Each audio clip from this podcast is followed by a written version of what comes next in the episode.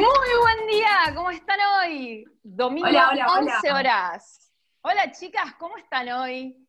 Esto es Fuegas, magazine autogestivo que convocamos a Cata, Cami, quien les habla, Mel y la otra Cami. Bueno, hoy vamos a estar hablando de un montón de cosas. Siempre todo va a ser con perspectiva de género y todo lo que siempre ves en todos los portales, pero desde un lugar del bien. Cami, ¿cómo estás hoy? Todo bien, todo bien. Acá andamos eh, muy contenta de estar en este primer programa. Eh, la verdad es que.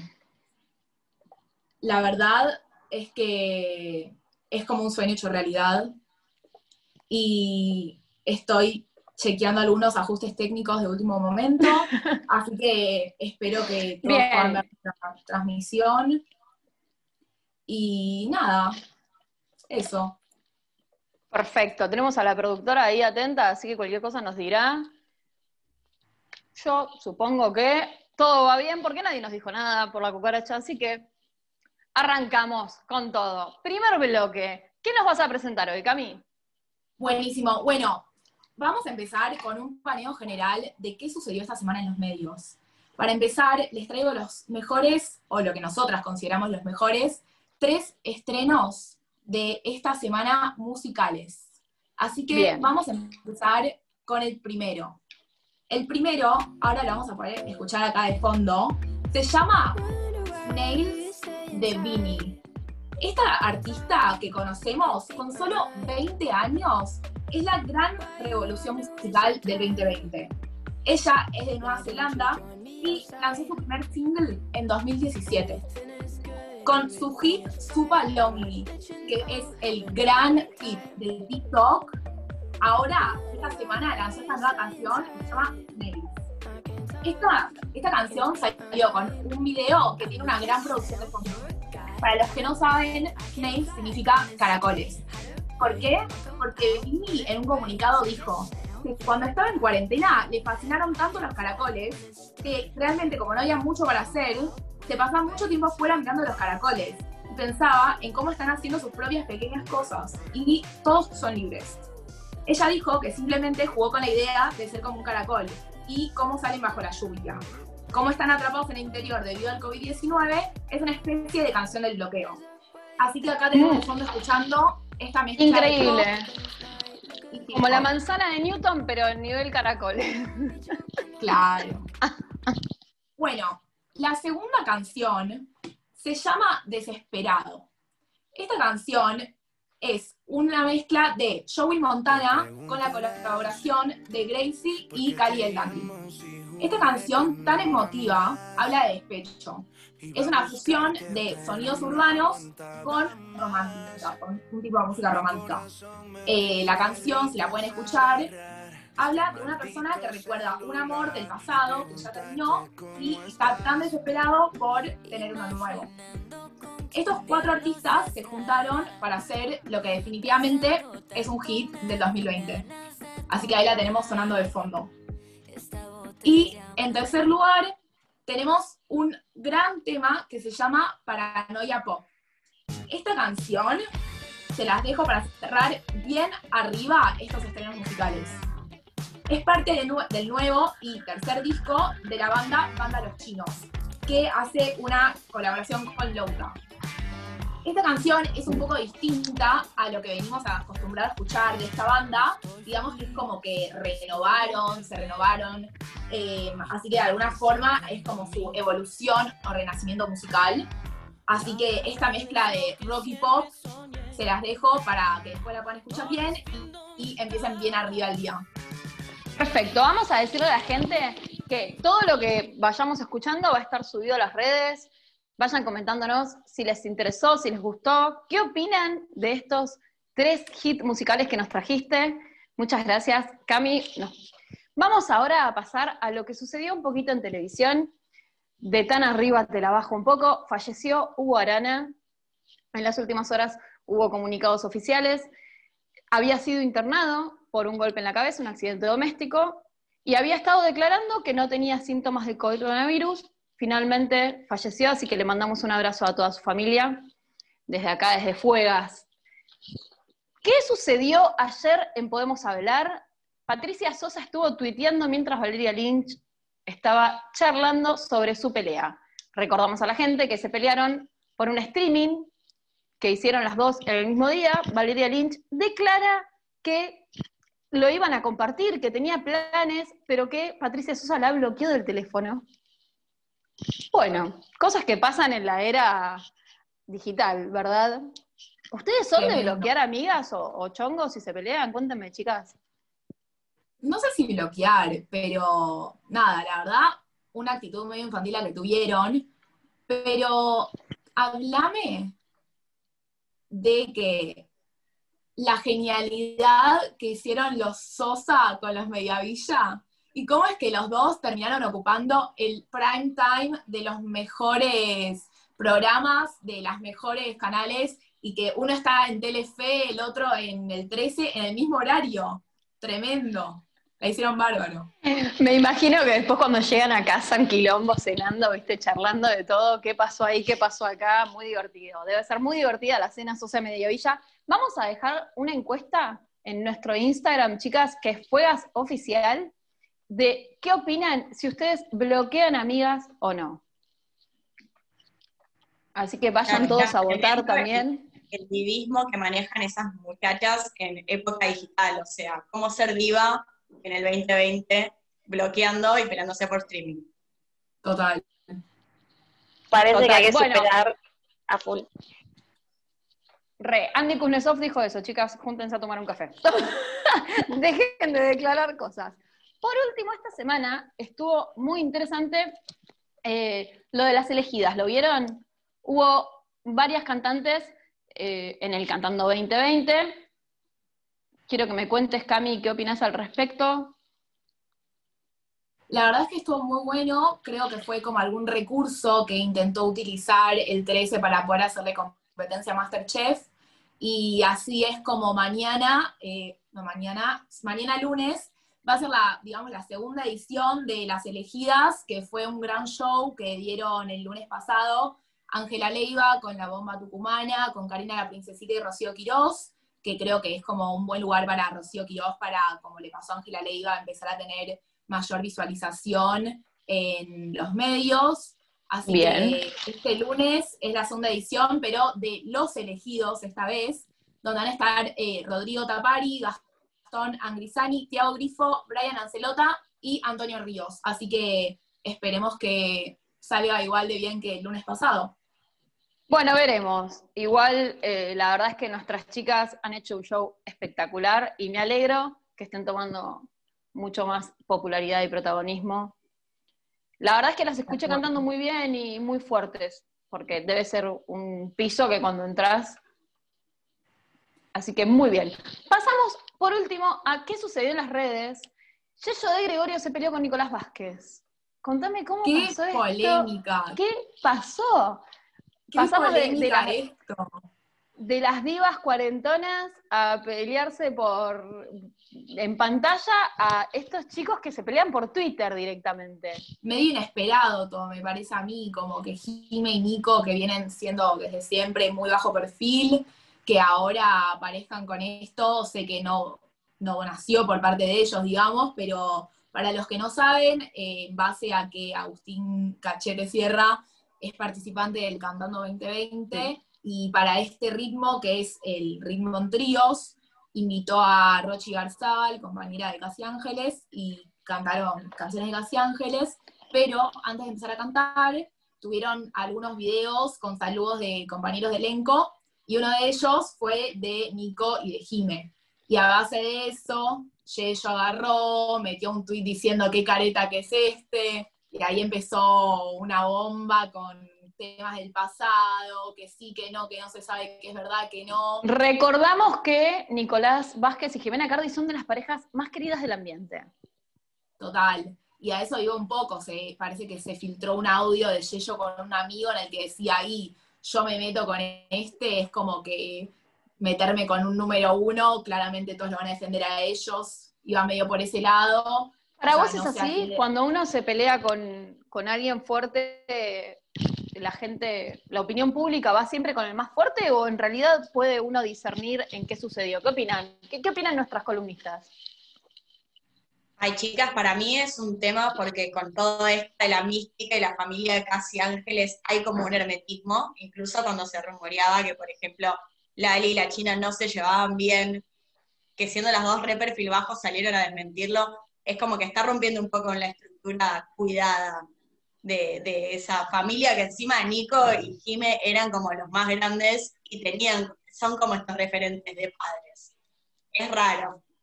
Es raro, es cierto. Igual Lali la otra vez terminó declarando que no tenían onda. No dijo que estaban peleadas, pero dijo que eran muy distintas. Lo declaró en confesiones en el programa de, Creo que más que quién es el más grande, hay veces que uno va contra un número uno y ante la prueba o ante el hecho tan como que decís, wow, es evidente lo que pasó, ahí le das la razón a quien sea, no importa si es número uno o no. Y pero en este caso la verdad que está muy dudosa la cosa. claro, yo creo que sí, ella reaccionó con la obra como se dice que reaccionó, estuvo muy mal y se justifica de alguna manera la reacción de Nico pero bueno, son cosas que quedan entre ellos de alguna manera, no se sabe. A mí me encantaría saber qué fue lo que sucedió. Vamos a mandarle un mensaje a Cachete así nos cuenta qué fue lo que sucedió. Sí, además, vos viste que Nico es una persona como muy espiritual, muy como ser de luz, que medita y todo eso, y además que sabían que Jime hace tarot. Y además de esto, como yo no lo sabía, me enteré hace muy poco, hablando de todo esto, eh, tenemos una columna hoy de tarot. O sea, me vuelvo loca. Aplaudamos a la columna de tarot. Impresionante. Quiero saber todo, Cata, contame todo. ¿Qué es el tarot? Bueno, el tarot en realidad podría decirse que es como una disciplina pagana, si le queremos poner. El tarot existe desde antes de, en realidad el tarot no es una religión, chicas. El tarot es algo que está al alcance de todos, no tenéis que tener ninguna, ningún tipo de evidencia. Eh, se usaba mucho antes. A ver, el mazo de cartas españolas que ustedes tienen en su casa con, que usan para jugar a la canasta, podéis leer las cartas. O sea. Bien. Las cartas de tarot son un mazo de cartas españolas. Pasa que con la Inquisición se perdieron los arcanos mayores, que es este mazo, y quedó solamente Lemat, que es el loco que no sé a qué les recuerda, pero es el comodín. Me vuelvo loca. Escuchame una cosa, me avisan por la cucaracha que hay algo de eco, si alguna de las camis puede silenciarse. Sigamos, Cata. Es, o sea que yo con mis cartas de truco, con las cartas que yo juego al truco, puedo leer el tarot. Exactamente. Son los arcanos menores. Son más complejos. El tarot es un lenguaje pictórico. Todo, todas las cartas tienen como si fuesen un indicio y qué significan. Todas las cartas son energías. Eh, es simplemente aprender, leer y, y cualquiera te puede tirar las cartas. Siempre con responsabilidad, chicas con responsabilidad, no que se les va a meter un demonio adentro, pero con responsabilidad de lo que se dice. Por eso vengo a que yo tiro tarot evolutivo y terapéutico, no hago tarot, eh, digamos, para predecir el futuro. Bien. Si crees, podés. Pero es meterse en un lugar raro. Porque la vida cambia todo el tiempo, el destino cambia todo el tiempo y así como nosotros tomamos diferentes decisiones, ahí ya cambiamos algo. Nada está escrito. Contame, Cata, ¿a qué te referís con tarot evolutivo? tiene que ver con el que uno aprenda sobre su inconsciente, sobre sus patrones. Contame cómo es esto. Es básicamente, lo dijiste perfecto, básicamente eso. A mí me gusta usar la analogía de el tarot no te va a decir nada que no sepas, pero te va a poner las cartas sobre la mesa, literalmente. Cada carta es una energía, son 22 arcanos, que es un camino, le dicen el camino del loco, que empieza con Demat, que es el que les mostré recién, y termina con el mundo, que es el todo. Eh, en ese camino hay un montón de estadios de energías, tanto masculinas como femeninas, ese es un lugar raro donde ya no, meteremos la binariedad del tarot, pero el tarot todo el tiempo dentro de una carta como hay, el personaje es hombre, siempre hay algo de lo femenino, porque habla de cómo todo se mezcla y se complementa. Me gusta que le saquemos este lugar de, místico y, real y que vayamos a un lugar de, podemos aprender todos de nosotros mismos eh, y evolucionar. Y esto es una herramienta más. Contame, Cata, entonces, eh, ¿nos vas a tirar un tarot a ver qué, va a ser del futuro del programa? ¿Cómo sacarás una carta? ¿Cómo es? No, el tarot, yo quiero saber mi futuro. no entendí nada, no hace tarot de futurólogo, no, hace evolutivo. La verdad es que está, es tremendo cómo conectás, o sea, estas cosas a características más propias y cómo realmente uno puede como intrometerse y a base de tal vez lo que vos le puedas decir, pensar sobre hechos de sus vidas cotidianas, cómo, o sea, relacionarlo y decir, ah, esto será por esto, y ahí empezar a replantearse cosas, ¿no? Un poco. Es que totalmente, chicas, el tarot como herramienta de autoconocimiento y como una gran herramienta de consejos. Acá voy con, eh, es algo que, así como les milito el feminismo, les milito la bruja buena, la bruja responsable, nunca permitan que nadie les diga, va a aparecer en tres años un hombre morocho y alto. ¿Por qué? Podés, si es de tu suma confianza, a mí no me cabe duda que hay gente que tiene eh, cierto don, y ahí es donde por ahí me pongo mística, simplemente quiero bajar el tarot a lo terrenal para que sea una herramienta que pueda usar quien quiera, que esté al alcance de la mano, y no se permitan condicionar, jamás. No decir loca. que te diga el futuro, pero querés saber. Me había olvidado completamente. A mí una vez alguien me dijo hace mucho tiempo, muchos años, cuando fui a. Me dijo que iba a aparecer un rubio. Yo todavía estoy esperando mi rubio. ¿Y por ahí cuántos morochos dejaste pasar? ¿Cuántos morochos dejaste pasar esperando al rubio? Y por ahí el rubio estaba retenido. ¿Entendés? Por ir a Morocho y hacerse los peitos en el 2000, Mel. Probablemente, como el príncipe azul que se destine, chicas. Totalmente. Hay que dejar de creer en estas cosas y hay que empezar a, ver las herramientas. ¿Y cómo, qué vamos a hacer ahora con las cartas? Quiero saber Bueno, miren, yo tiro las cartas eh, de manera amateur y, y no como un trabajo, pero cuando las tiro online hago yo por lo general les pondré las cartas y que las elijan. Mi manera de estar más cerca y que la carta sea la que elijan ustedes y no la que elija yo, es hacer tres mazos. Voy a hacer tres mazos de ocho y siete cartas. Porque el mazo tiene 22. O sea, dos mazos de siete y una de ocho. Bien. Eh, díganme, elijan carta número 2 del mazo 3. ¿Entienden? Me encanta. Como la manera en que la sí. ustedes. que arranquen las chicas, a ver, que yo me, voy a. A ver, Cami, te la dejamos a vos. A ver, entonces, carta 4, mazo 2. A ver. Hola, hola. 1, 2, 3, 4. No me acuerdo La papisa. La papisa es una carta de introspección y es re loco porque no sé si se llega a ver, a mí me gusta jugar mucho con lo pictórico. No sé si se llega a ver, la papisa está estudiando y está gestando. Ay, ¿en serio? La papisa, a ver, esto es de la época contemporánea cuando surgió la Iglesia Católica, chicas. ¿Saben que hubo una papisa? Se dice que existió una papisa que quería ser papa y se había disfrazado de hombre, pero que quedó embarazada y que dio a luz en medio de una reunión. Obvio que eh, esto está callado por la iglesia, pero si vos buscas para atrás, hay un periodo donde no se sabe quién fue papa. La iglesia que te archiva todo. Entonces, bueno, la papisa es súper sabia. La papisa está gestando, chicas, está buenísimo como una carta de, para un primer programa, porque está gestando, se está nutriendo, metida en sí misma, leyendo y aprendiendo. Me encanta. Puedo agregar que no siempre en tarot eh, la gestación es lo que creemos como gestación. Claro, no siempre es embarazo. Uno gesta todo lo que crea, chicas. Bien, nosotros estamos gestando este programa. Totalmente, totalmente.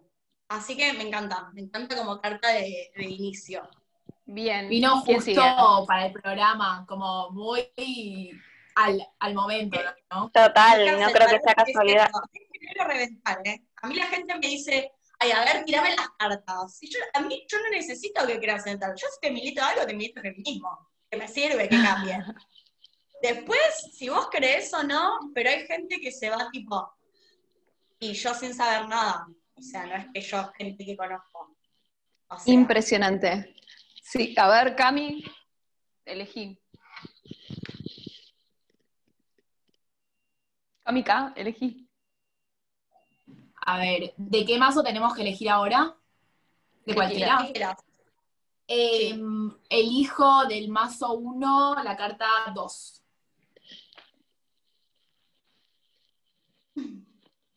El 12, paren, se pueden morir en la risa porque el tarot es esto.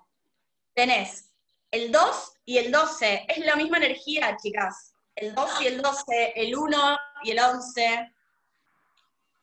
Le pendió el colgado, no está colgado, está eh, haciendo un 4 con los pies. Eso simbolizan los árboles familiares. Y tiene una forma de útero, de alguna manera también se está gestando y es ver las cosas desde otro punto de vista es la única carta del tarot que se le ven los oídos, habla de escuchar. Es como que nos están tocando todas las cartas de gestación, ¿no? Es como que viene ideal para el programa de hoy. Este, esta gestación de fuegas viene ideal con todas las cartas que elegimos. Estamos como Totalmente. Totalmente. Mel, ¿querés más? Obvio. Igual eh, quiero decir que en esta semana voy a tener una consulta con Cata, porque estoy fascinada con esto. Así que el domingo que viene a las 11 de la mañana les vamos a contar un poquito de qué, de qué resurgió. Eh, mi carta es el 5. pido archivo, Cata arroba Cata Gratis. Vamos que le el chivo ahí. Me encanta. Ahora eh, me están avisando por cucaracha, me encanta decir esto. Eh, vamos a dejar una encuesta en el Instagram diciendo, a vos, ¿te gustaría participar de Tarot con Cata? Déjanos tu pregunta y Cata te saca una carta. Hay una encuesta. en este momento. Si, participás, Cata te tira las cartas y podés ser el primer oyente en que Cata tire las cartas, o sea, muy especial. Me encanta. Estén atentos a Instagram. Arroba Cata Cajiago y arroba Fuegas Oficial. Chicas, ahí nos dicen, yo digo chicas porque este es un programa de mujeres para mujeres, pero inclusive, hay de todo. Bueno, yo quiero la carta 5 del mazo 1. Ay, qué miedo, este suspenso. Ay, chicas, me muero. El Papa. Nos tocó una pareja arquetípica. El Papa. No me digas son parejas. No me digas que es otra gestación, que me muera acá. Otra gestación es puente. Ah. ¿Qué Contame bien, porque es claro. Es puente, hace un mudra hacia adelante, es líder, es líder sin ser político, sin tener un puesto político, es un líder, digamos, espiritual en el cual la gente cree y significa hacia adelante, hace un mudra hacia adelante. Y nos tocó una pareja arquetípica. Eso es. También el Papa es sabio. A ver, los dos son sabios, los dos son como estos, solo líderes religiosos, sino que son ancianos. O sea, me habla de sabiduría, me habla de un camino hacia el futuro, gestación, recia todo. Recia fuegas, entonces. Y contame esto que ibas a decir, como para ir cerrando, esto de la binariez, ¿y qué opinas vos? Bueno, a ver, yo creo que estamos en un momento donde estamos deconstruyéndonos nosotras y, todo, y todo a nuestro alrededor, todas las herramientas como las conocemos, y de repente este, el tarot es esta herramienta donde en todo hay parejas arquetípicas, está la luna y está el sol, está el emperador, está la emperatriz, y estamos hablando como de esta binariedad donde ahora no nos encontramos eh, donde todo está en blanco y negro y donde nos guiamos por soy lo que mis genitales indican. Entonces, de repente, es como cómo deconstruir esto, decir esta energía femenina y esta energía masculina. Por ahí hablamos más ahora del tarot en un lugar, volvemos, reformulando todo, como vimos siempre, en el lugar del bien. Hablamos de un tarot eh, más inclusivo y con energías por ahí receptivas y, eh, nada, energías de acción, se habla de los números par como receptivos, impares de acción y bla. Y el tarot tiene un equilibrio donde todo es como el yin y el yang. Por más que vos veas una figura de una mujer, siempre hay un, hint, un algo de lo que se conoce como la energía masculina, como todo más Em, más mezclado, no me sale la palabra ahora, más... Integrado. Bien. ¿Cómo? Como integrado. Sí, sí, sí, sí, como mucho más integrado. Buenísimo. Bueno, bueno, increíble. Después entonces nos dejan en arroba fuegas oficial, está la encuesta puesta, a ver si quieren que Cata Cajeago les deje. Me encantó, Cata, de verdad. Eh, contame, Cami, ¿qué nos trajiste vos? Bueno, muchas, muchas gracias, Cata. La verdad que hasta yo quiero que me traigas a tarot, que no soy muy creyente en esas cosas, pero me, dejaste intrigada total. Así que nada, estaremos teniendo, ojalá, de vuelta a tarot muy prontito en fuego. Me siguen diciendo, perdón que las interrumpa, que hay eco todavía en Twitch. Nosotros nos escuchamos muy bien acá, así que le pido a la Produ, porfa, que se fije. Sí, eh, bueno, continuando, para este segundo bloque, les voy a traer algo que o me van a decir, ya lo sabía, o me van a decir, ¿qué es esto? Bueno, tenemos el momento de efemérides random. Y para eso, el segundo viernes de cada octubre, de cada año, es el Día Mundial del Huevo.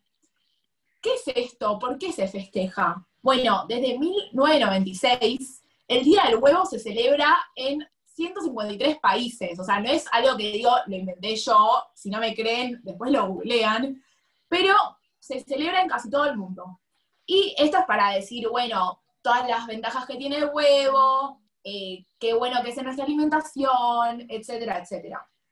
Es una gran fuente de nutrientes, como ya saben, nos aporta muchos minerales, vitaminas, etcétera es la clave de una alimentación saludable, digamos. Entonces, yo me pregunto, ¿cómo sería prescindir de esta comida tan clave en la alimentación de muchas personas? Porque digo, a ver, si es tan clave con todos estos nutrientes que tiene, alguien no ingiere huevo, ¿qué pasa? ¿Cómo se reemplaza? ¿Es posible esto? Y pensando esto, me acordé que Mel es vegana. Entonces, me pregunté a mí misma, bueno, como, ella no come huevo, cómo, se, cómo es el prescindir de esto, cómo desde que Mel empezó a ser vegana, cómo cambió su vida y su cuerpo. Bien.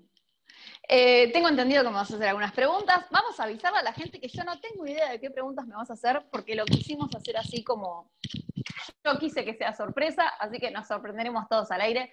Prescindir del huevo eh, es muy fácil, yo soy vegana, porque amo hacerlo, es una de las cosas que más me gustan de mí. Eh, si alguna de las chicas de las columnistas quieren igual eh, meterse en el tema, a ver qué, alimentación tienen, vamos a decir que ninguna es licenciada en nutrición, eso me parece que es importantísimo aclararlo, ni cerca. Si ustedes quieren que traigamos una licenciada en nutrición para alguno de los próximos programas, nos lo cuentan también en arroba fogas oficial y nosotras les traemos a una buena nutricionista para que sepamos que vamos a estar hablando desde mi opinión personal como vegana y desde nuestra opinión personal y de lo que sabemos de alimentación nosotras como de construcción alimentaria. ¿Qué es lo más importante? Es lo primero cuando uno se hace vegane, es esto.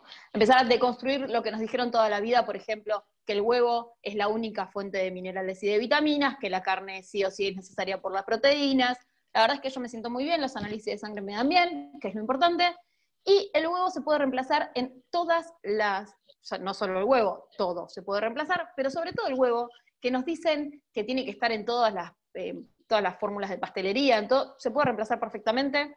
o con harina de garbanzos, o con eh, las semillas de chía.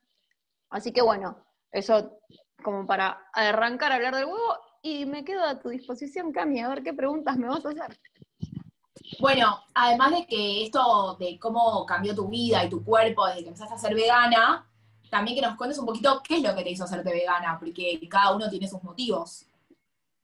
Bien, eh, la verdad es que fue muy de un día para el otro, a mí siempre me dio mucho asco la carne, o sea, comía asados y ble, pero siempre tuve como este rechazo. Primero empecé a ser vegetariana, eso me parece que está bueno también decírselo a la gente, que vayamos de a pasos y de a procesos. Yo había intentado ser vegetariana cuando era más chica y me costaba mucho dejar el jabón y yo no creo en el sufrimiento y en la prohibición. Entonces mm, me parece que no era el camino y no era el momento. Y, perdón, me, me quedé leyendo acá mensajes de la producción.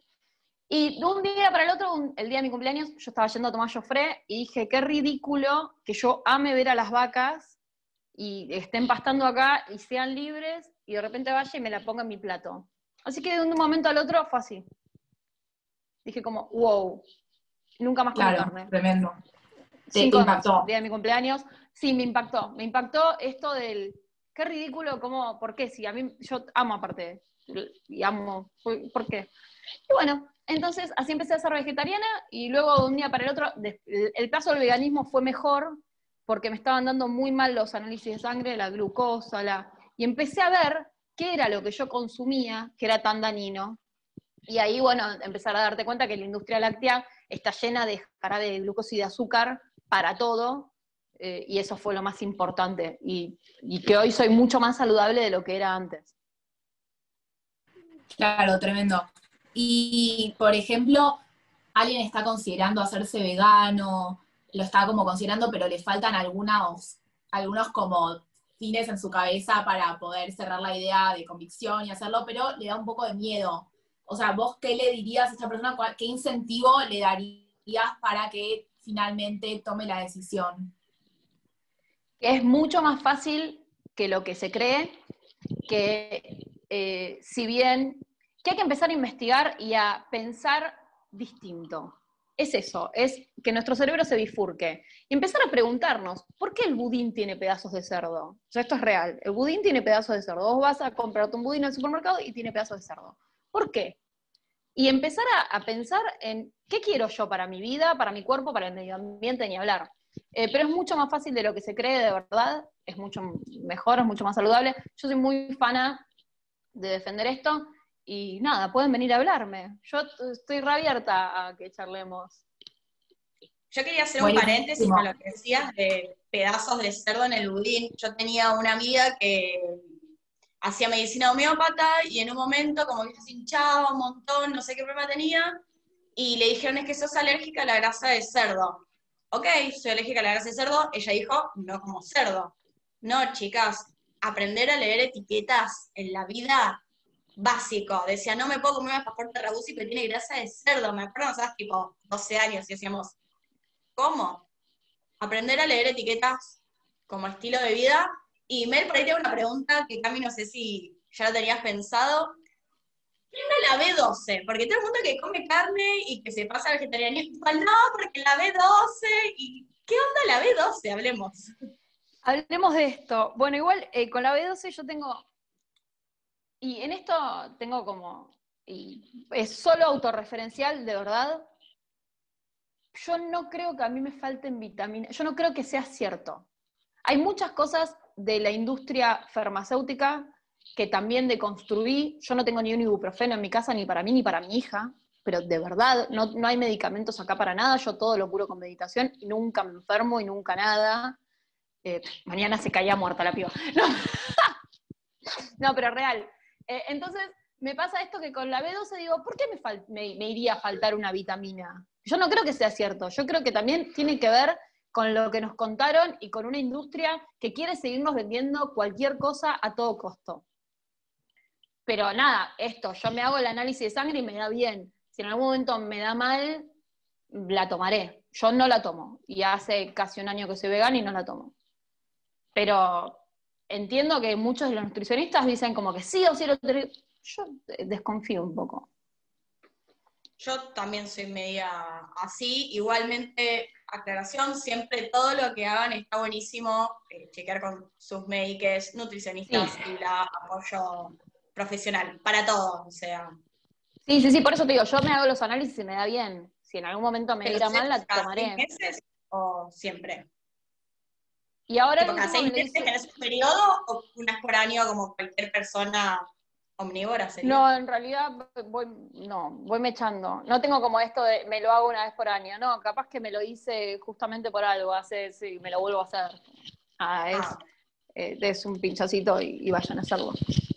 Bueno, entonces ya sabemos que si alguien tiene como alguna intención de hacerse vegano, agarra y le habla a Mel y los termina de convencer. Y ahora Arroba Mel Sí, Sí, y ahora la pregunta es, ¿vos esto lo tomás como un estilo de vida o como una dieta? Tipo, ¿cambió tu forma de vida desde que te hiciste vegana? Mira, para mí es un estilo de vida de verdad. Eh, me siguen diciendo que hay eco. ya lo sabemos, pero no sabemos cómo solucionarlo, lo, estamos tratando de solucionar. Eh, para mí es un estilo de vida, yo no uso cuero, pero tampoco usaba cueros antes.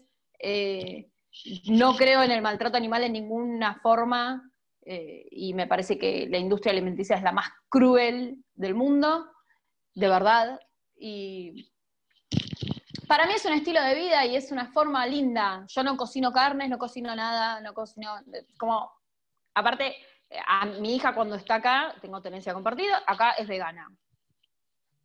entonces, para mí realmente yo y me parece que estaría bueno empezar a tener estas, estas charlas cada vez más, porque si yo quiero pedirme una pizza es una complicación, y no debería ser así, debería tener opciones en todos lados para todo.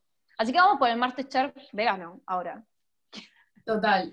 Estoy muy de acuerdo con todo eso que decís y concientizar, digamos, cada vez más y que no es algo imposible de hacer, ¿no? Como que toda la sociedad, si se lo dispone, como y tiene ganas de hacerlo, como que no es algo imposible. Así que está muy bueno. Mira, yo hay una frase que digo siempre y es, si todos dejamos de consumir dulce de leche, ¿sabes cuánto tarda la Serenísima en crear un dulce de leche vegano? Dos minutos y medio. O sea, se puede, es igual de rico y, y podés no estar maltratando animales. De hecho, pasó, ahora la Serenísima sacó una leche de almendras. Porque se están dando cuenta, por suerte igual hay mucho, mucho cambio de conciencia. Así que agradezco. ya el supermercado se va a tener que dar cuenta que la onda supermercado no va más traerme un almacén y una bolsita con granos. O sea, yo cada vez, o sea, voy al supermercado para comprar papel higiénico y, servilletas porque y productos de limpieza por ahí, no, a veces voy a otros lados que no quiero nombrar, pero pero ya estoy. Pero de verdad es como que va a haber y es re loco como de repente, yo no soy vegana, eh, como muy poca carne, para mí la carne es como una cuestión social, como el que te dice soy fumador social, yo soy carnívora social. Eh, pero cuánta conciencia me genera a veces cocino y digo, uy, mira, este plato es vegano, sin querer. O sea, cada vez soy más consciente de lo que como y elegir lo que como también es, es un acto que define una postura ante la vida, 100%. Total, también igual quiero decir que me pasa mucho que la gente como que cuando come carne, cuando come algo adelante mío, me pide perdón. Y yo no creo en también la gente que va hostigando gente, ni para un lado ni para el otro. Cada uno elige lo que quiere comer y eso me parece que el respeto es lo más importante. Ante todo, chicos, porque si no también estamos en la misma. Qué bueno que justo me nombraste esto porque viene al pie para esta última pregunta, que es la siguiente. Si vos, ya habiendo hecho este clic sobre lo importante de la concientización, em, como y toda tu, toda tu postura sobre el veganismo e incluso que tu hija también sea vegana en tu casa, em, ¿cómo es tu convivencia con el resto de la población en el mundo que no hizo ese clic? O sea, con el maltrato animal que hay mundialmente, y todo, o sea, todas las cuestiones de que no todos pensamos como vos, o sea, digo, sin poner mi postura, digo, porque la gran mayoría de gente en el mundo no es vegana, entonces, ¿te cuesta convivir con esto? ¿Te angustia? ¿Qué te genera? Mira, la primera semana me enojé muchísimo, y esto es una realidad, estuve una semana llorando y muy enojada porque no podía ir al supermercado. Esto que dice Cata. Y mira que ya había, yo ya no lo consumía, había un montón de cosas que yo ya no consumía y que solo consumía verdulería y dietética. Pero me enojaba mucho esto del decir, no puedo pedir una pizza, no y empezar a buscar y empezar a ver que, empezar a seguir redes como vegano por accidente, que te muestra cositas, empezar a investigar en este mundo nuevo. Yo creo mucho en, esto, en el respeto y en la diversidad, y en que todos somos diferentes y en que todos tenemos niveles de conciencia distintos y ninguno es ni mejor ni peor, y cada uno hace su experiencia, y que mi mejor mi, mejor forma de concientizar es decirte, che, esto está buenísimo y a mí me encanta y yo estoy mucho más saludable y mucho más feliz, porque también energéticamente estar consumiendo crueldad y muerte te hace mal. Eh, entonces, también si uno quiere frenar la violencia en el mundo, si uno quiere... me resulta como raro esto de, ver que alguien pone un posteo de los incendios y después se junta a comer y se come un asado. pero me parece que, nada, soy mega tolerante con eso. Cada uno es libre. Yo tengo una mini pregunta, que es la pregunta que le hago a todos los veganes que conozco, tengo varias amigas, es, ¿sos de la corriente de los veganes que comen miel o que no comen miel? Soy de la corriente de los que no comen miel. No, no como nada que, nada que se nada que tenga utilización de animales. No creo en cabalgar. No entiendo por qué al pobre caballo me le tengo que subir arriba. No, nada, nada, nada, nada. Eh, y aparte, la miel es el vómito de la abeja. Le dije a mi mamá y mi mamá tuvo que dejar de comer No tenía ni idea de eso, pero sí. qué tremendo. Porque es lo, que regurgita. Después hay un montón de, datos o de tips que hay eh, y de documentales que pueden ver que, por ejemplo, en un sachet de leche está permitido legalmente que haya un vaso de pus, porque la vaca tiene mastitis y tiene enfermedades. O ponerle, hay muchas, te lo juro, gente de 40 años que se sienta conmigo y me dice como, ay, pero la, leche, la vaca no da leche todo el tiempo. No, la vaca es un mamífero, da leche porque la embarazan a propósito. Y después le sacan a la cría. No es que da leche todo el tiempo porque es un animal que da leche. Y te juro que hay gente grande que cree que la vaca da leche porque sí, todo el tiempo. Y no, es igual que nosotros. Da leche cuando gesta. Yo te quiero preguntar, Sí, Camila, dicen acá que participes. Que hay mucha gente que quiere que participes. Están llegando comentarios a las redes que quieren que participes más. Sobre este prejuicio que hay de que ser vegano es caro, difícil. ¿Qué opinas sobre eso? ¿Te fue difícil cambiar, conseguir los alimentos? O todo lo contrario, porque también dicen que llegas a cocinar más, es mucho más saludable. Es muchísimo más barato ser vegano, pero muchísimo, ¿eh? Por lejos. Creo que tiene que ver con esto de lo que nos cuentan y de que hay una industria que está atrás de eso, presionando para que esta industria siga existiendo y por eso hay tanto mito y tanta mentira y tanta cosa tapada. La verdad es que es re barato, muchísimo más barato, y tampoco es que tenés que cocinar muchísimo más. Lo mismo que yo tarde en hacer una verdura al vapor, tarde en hacer un fideo. Mm, o sea, hay mucho mito. Y, y después son costumbres. Si, y deja la lenteja remojada el día antes. Son dos segundos y medio. ¿Entendés? Como, o la leche de almendras es cara. Bueno, comprate cinco almendras y licualas con un poco de agua. Es así de sencillo, tardás dos minutos y te sale cien mil veces más barato porque un litro de leche debe estar 120 pesos, no sé cuánto está. o los quesos. como bajás la carne del freezer, poner a remojar las lentejas. Sí, te quedan ahí, sí. Los garbanzos, o sea, es como decir, bueno, yo igual cada 15 días me lleno la heladera de frutas y verduras. Y esto es una realidad. Hay que tener cierta organización por esto de que no es que, ay, me dieron ganas de comer una pizza y llamo. Sí, pasa esto de que si no tenés la lenteja remojada, y bueno, pero es eso, es organizarte y aparte es desde un lugar del bien, desde el me amo, me cuido, tengo ganas de comer bien, amo todo lo que está a mi alrededor. Como todo lo de este programa, ¿no? Todo desde un lugar del bien. Así que. Va junto a la ideología. La verdad que. Te tiré el eslogan. Todo esto que nos contás, Mel, eh, creo que podríamos estar charlando horas sobre este veganismo, así que nada, si les interesó todo esto que estuvimos charlando y que Mel otro día nos cuente un poco más sobre cómo es su forma de vida, eh, también después les vamos a dejar un espacio en nuestro Instagram para que puedan dejarnos. Así que gracias Mel por compartir todo esto con nosotras y la verdad que nos va a dejar a todas reflexionando al respecto.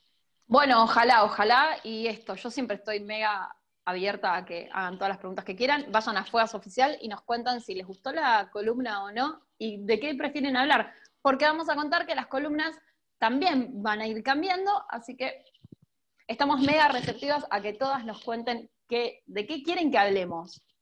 Contame, Cami, ¿de qué vamos a hablar hoy? Bueno, yo quería traer la primera edición de la columna de Mujeres de la Historia.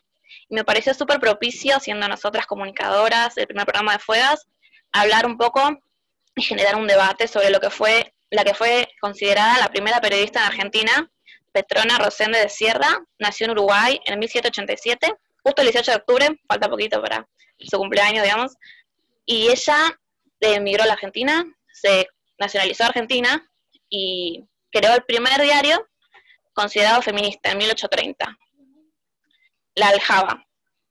Y ella también era educadora, era poeta, a full con el feminismo. Sí. ¿Sabemos de dónde emigró o se desconoce esa información? Ella era de Uruguay, eh, conoció a su ah. marido en 1812, se casaron y un tiempo después emigraron para Argentina. Bueno, creó el diario, sus publicaciones eran anónimas, sobre todo en ese contexto, en una época donde la mujer era privada de muchísimas cosas, de educación, participación en la política, de trabajo. Y me parece súper interesante también eso de que sus publicaciones eran anónimas, todo lo de lo que ella hablaba, de la educación para la mujer. Ella decía algo así como que la mujer iba a ser libre entre los hombres cuando no existan, que siempre iban a ser de alguna manera condicionadas. El diario tuvo 18 ediciones, todas anónimas, era por suscripción para poder mantener su impresión. Y nada, me pareció súper para traer el tema del feminismo desde esa época, como ella consideraba que todas las mujeres merecían educación y que la ignorancia era un origen fundamental de todos los males. Esto que me decís que, escribía como bajo tipo anonimato, me hace acordar, no sé, yo soy fan y recomiendo, si no lo leyeron, léanlo, y si tienen hijas, Mel, si no lo leíste, que lo leas con tus hijas mujercitas, que, bueno, es la historia de cuatro hermanas, y una de ellas quiere ser escritora, que es Joe, que Joe se llama Josephine, pero ella usa Joe para que parezca como eh, un nombre de hombre. Entonces poder escribir y que se preste esa confusión a decir, ay, no soy medio publicada por mujer o no me publican porque soy mujer. Sí, a mí también se me viene mucho a la cabeza a todas esas historias o películas de época en las que, bueno, en este caso es bajo anonimato, pero muchas veces que las mujeres tenían que disfrazar de hombre para poder trabajar o cumplir cierto rol en la sociedad y nada, o sea, se me vienen muchas películas a la cabeza, pero como es tremendo que solo por el hecho de ser mujeres, que no podían tomar ese trabajo y que hoy en día tal vez lo vemos como algo más común, aunque no del todo, pero sí. Así que... Bien, me parece fascinante. Vamos a decirle a la gente que ese diario feminista tuvo solo 18 publicaciones, eh, ella dejó de publicar porque se volvió a vivir a Uruguay. A Uruguay por problemas de salud, en 1831 se volvió, sí, sí. Y que hace poco se reeditaron, eh, así que están al alcance para que... Al alcance de todas, muchas universidades de Argentina pidieron reedición para tenerlas en archivo y también pueden acceder. También hay muchos ejemplos en internet, notas. Perfecto. Me gustaría que habláramos un poco de, de las mujeres en los medios hoy, Sé que Candy tiene algunas cifras, a ver, contame. Les voy a decir algo que cuando lo diga, todos van a decir, no lo puedo creer, porque la verdad es que cuando somos conscientes de estos números, decimos cuánto le falta a la sociedad para que realmente llegue a ser el ideal que todos nos gustaría que sea. Y es así que voy a empezar diciendo que todos los dueños de los medios en Argentina son hombres. Todos. Solo ¿Ni una mujer? Nada los dueños, o sea, los, de los grandes medios son hombres. Un, solo un 6% de mujeres ocupan puestos máximos de jerarquía en el control editorial de contenidos. Y solo un 27% de información que consumimos es reportada por una mujer. O sea, aunque no lo puedan creer, si se ponen a buscar después, van a ver que la gran mayoría están reportadas por hombres. Y aunque no sea la intención, a cierto punto termina editando el contenido, o sea, la información es afectada siempre por un cierto punto de vista interno. Vamos a decir con esto que el 46% de las publicaciones que se realizan en cualquiera de los medios refuerzan los estereotipos y solo el 6% destacan una igualdad. Muy loco cómo avanzamos en muchos aspectos del feminismo y inclusión de mujeres, pero en los medios sigue muy atrasado.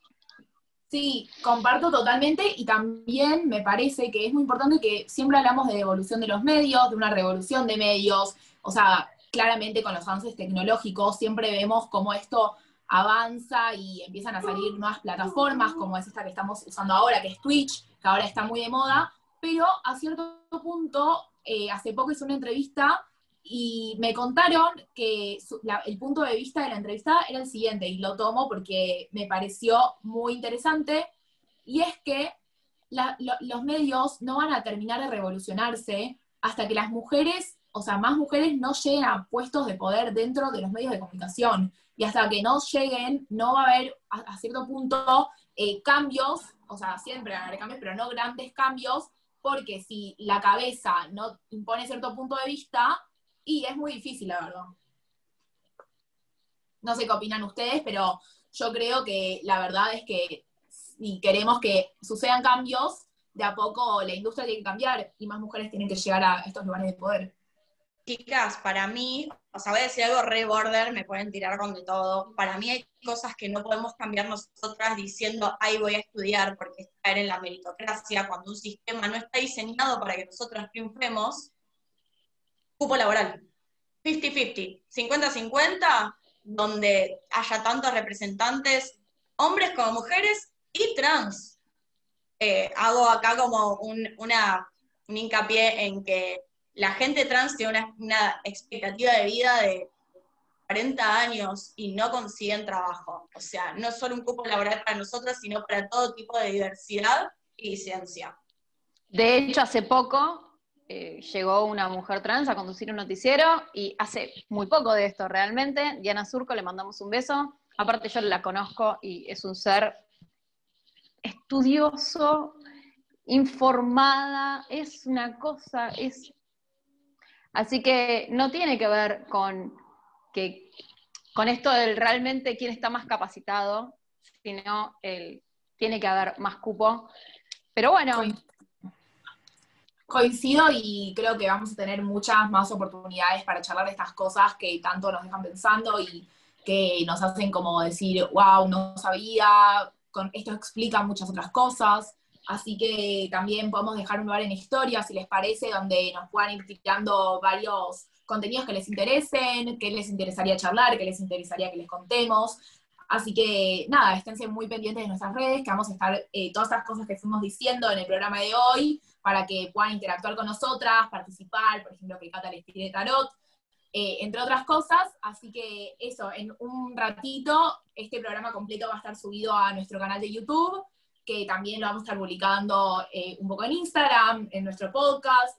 Así que nos van a poder ver en cualquier plataforma o si entraron tarde, se quedaron dormidos y van a poder escucharlo completo de vuelta o la parte que les haya interesado, lo que los dejó pensando y quieren saber un poquito más. Así que nos reencontraremos el domingo que viene a las 11 de la mañana como hoy y estaremos en la semana participando en las redes, así que fue un tremendo primer programa. Sabemos que tenemos algunos problemas técnicos, pero ya para la semana que viene los vamos a resolver. Así que muchas, muchas gracias por haberse conectado y hasta la semana que viene. Los dejamos con esta canción con la que empezamos. Así que gracias a todos. Muchísimas gracias por estar ahí. Nos volvemos a ver el domingo que viene a las 11 de la mañana.